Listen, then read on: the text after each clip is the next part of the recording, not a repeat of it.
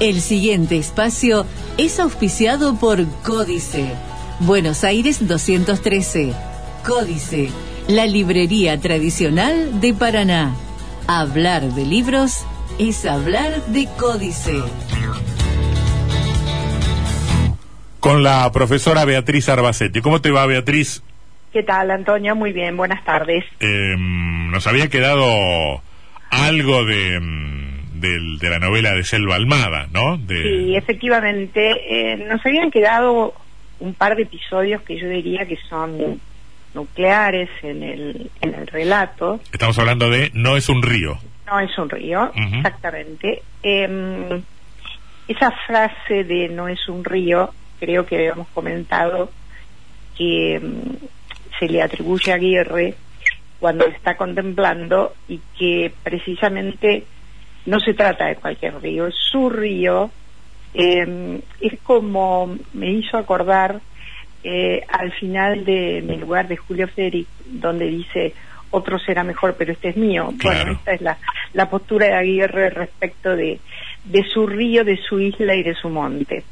Bueno, eh, eh, hay un- nosotros creo que habíamos comentado que Aguirre, que es uno de los personajes mejor perfilados a lo largo de la novela, eh, es un hombre ya un poco grande, había quedado con la sangre en el ojo porque estos tarambanas se habían sacado una raya maravillosa, la habían tendido al sol y finalmente sin nin- ningún eh, afán de aprovecharla la habían devuelto al río muerta con lo cual eh, estaba un poco un poco picado y bueno este, y andaba buscando la vuelta para enfrentarlos. Entonces eh, una noche eh, que em, enero el negro y Tilo que ya es casi un adolescente se eh, van a acampar para pescar. En algún momento, bueno, dejan sus eh, carpas listas y eh, sus, sus espacios, incluso el bote amarrado, y se llegan hasta el baile, que está próximo, eh, y bueno, ahí se entretienen, toman alcohol, el alcohol digamos que es una compañía bastante frecuente para los isleños, en, tanto en momentos de festejo como en, otros. Y bueno, están distraídos, pero entre tanto, eh, Aguirre se ha aproximado al dueño del, del local, César, eh, que estaba jugando a las cartas, y bueno, em, en una parte le cuenta lo que ha pasado, y mm, ambos deciden internarse en el monte e ir hasta el campamento que han dejado solo. Y efectivamente, bueno, esta descripción del monte mm, es muy interesante porque el monte tiene entidad propia, tal vez, digamos, es un personaje protagónico de la novela y acá se describe muy bien, con mucho detalle. Bueno, atraviesan ese monte que conocen tanto hasta que encuentran el- las carpas y bueno entonces la venganza está en incendiarlas eh, y desatar el boque el bote para que vuelva al agua.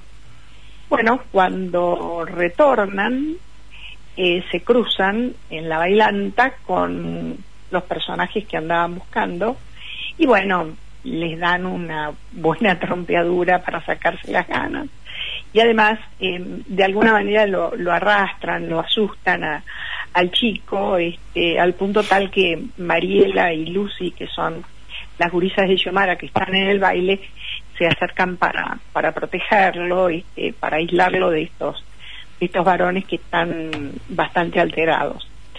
Bueno, la cuestión es que cuando mm, eh, enero, el negro y el chico vuelven al campamento, se encuentran con que ya no existen y no tienen forma de retornar, para lo cual, bueno, nuevamente van a requerir la ayuda de las chicas que les van a conseguir un bote como para volver a sus casas.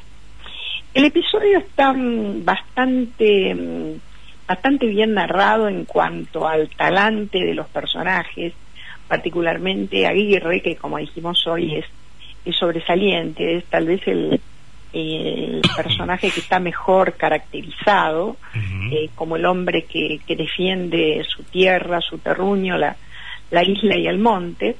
Y bueno, ha, ha cobrado venganza respecto de lo que le habían hecho a su maravillosa raya.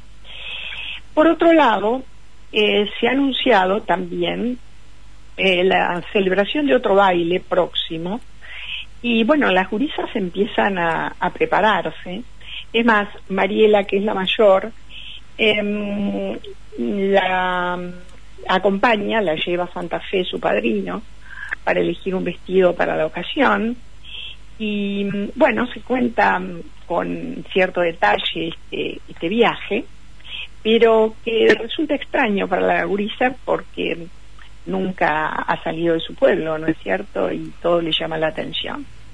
Bueno, efectivamente el baile se realiza eh, esa tarde ellas habían tenido una discusión con la madre.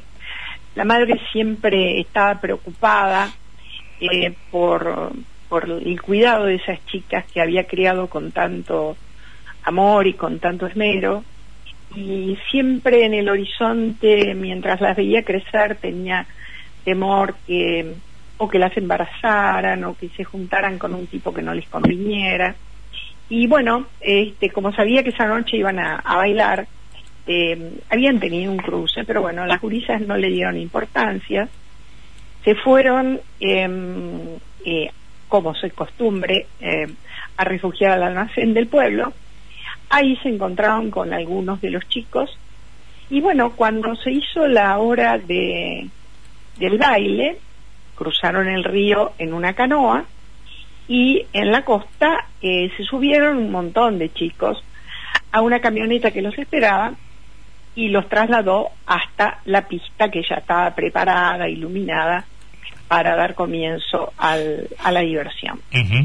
Bueno, bailaron, eh, se pusieron alegres con el alcohol y llegaron a las 5 de la mañana muy rápidamente y cuando deciden volver, bueno, todos pretenden hacerlo en la camioneta que va sumamente cargada y lamentablemente en el eh, camino de regreso la camioneta tiene un, golpe, un salto eh, con el cual eh, vuelca y bueno, todos los pasajeros que volaron por el aire con el vehículo cayeron en una zanja llena de agua y bueno, al final es, es realmente trágico.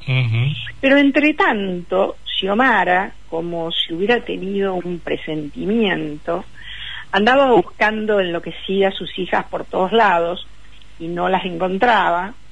Y, y bueno, el enojo se va convirtiendo en preocupación y decide quedarse en la casa de su hermano Aguirre.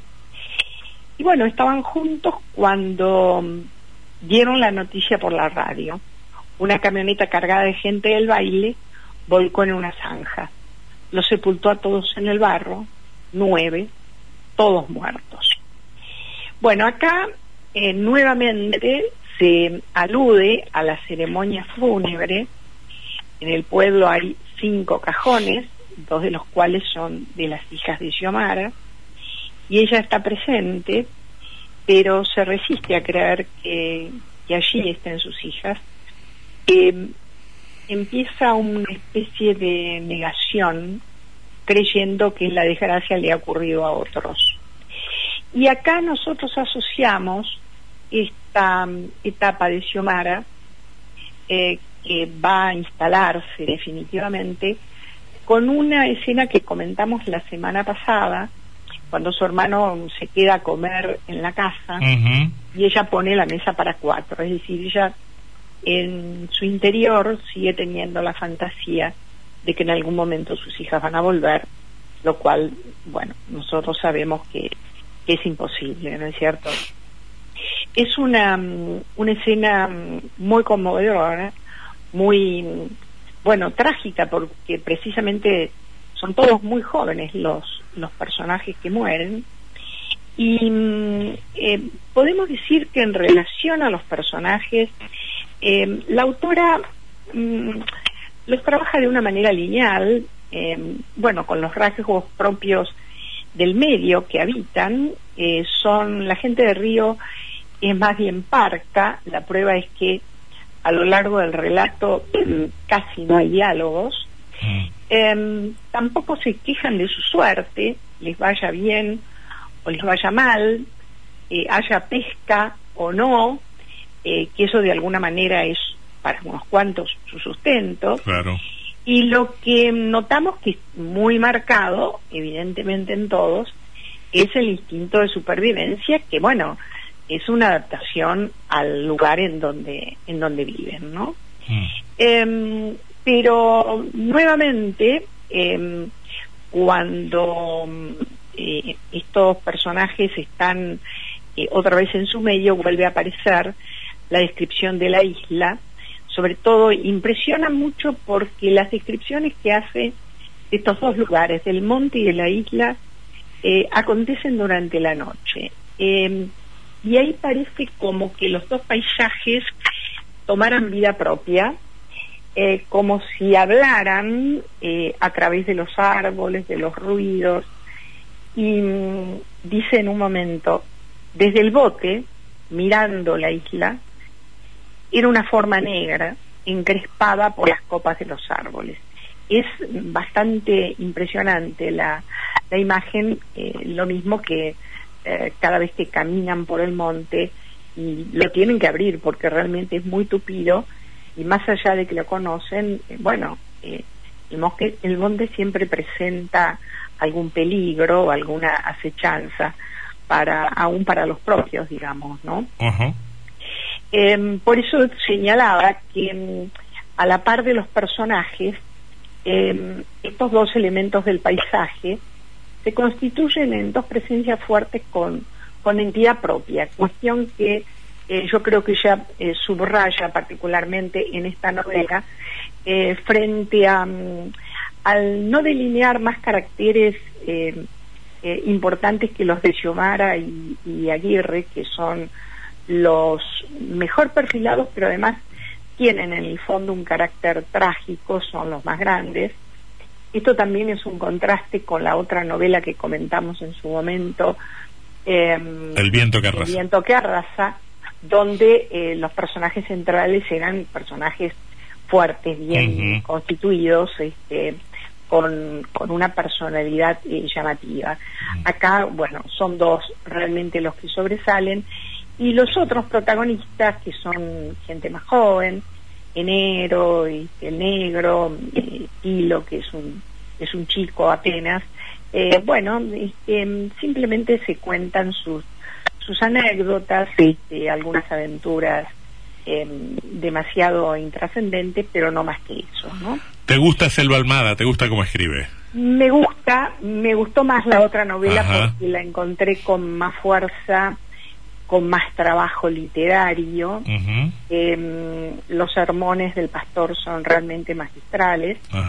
Y bueno, acá el tema obviamente no, no permite eso, pero em, es una lectura interesante eh, respecto de su propia de su propia tierra natal, ¿no es cierto? Este, que se ve que la conoce muy a fondo, e incluso por esta manera de entrar en la psicología de los personajes. Muy bien. Recomendamos entonces No es el río Selva Almada, una escritora entrerriana que se, se está ganando un lugar realmente importante en la, en la literatura nacional. Y, ha merecido premios y ha sido traducida, ¿no es cierto? Y te comprometo, yo sé que no tanto porque porque ya lo has leído, este mm, para que el miércoles que viene arranquemos con un libro que es non-fiction, más un poco ficción y un poco realidad. El libro que escribió la doctora Noemí Berros, la jueza Noemí Berros, que se llama Delia y Elena. Delia y Elena, que es la historia novelada del crimen de, de la doctora Dalma Otero. En, en, Paraná hace ya un par de décadas. Este, quisimos hablar en su momento con la doctora Berros que nos dijo que recién cuando haga la, la presentación formal del libro se va a prestar algún tipo de, de requisitoria, pero... me, pero, parece, me mm. parece razonable porque tengamos en cuenta que el libro apenas tiene eh, dos meses. Claro. Bueno, este, necesita un poco más de difusión seguramente para, Mm. para poder este, entrevistarla, se me ocurre. De todas maneras, nosotros aprovecharemos Sí, sí. para darle difusión porque realmente es un, un texto muy interesante, eh, muy conmovedor por la historia, Sí, pero claro. además eh, por la Por la cercanía con el episodio, claro. Exactamente, Claro, exactamente. claro. Y bueno, porque ella fue parte de- de- Ujú. del episodio mismo. De ese proceso. Así es. Así que bueno, nos pondremos a hablar de, de Delia y Elena la próxima. La, la semana que viene. Beatriz, un beso grande. Muchas gracias. Igualmente, eh. Antonia. Chau, chau. Este espacio fue auspiciado por Códice, Buenos Aires 213. Códice, la librería tradicional de Paraná. Hablar de libros es hablar de Códice.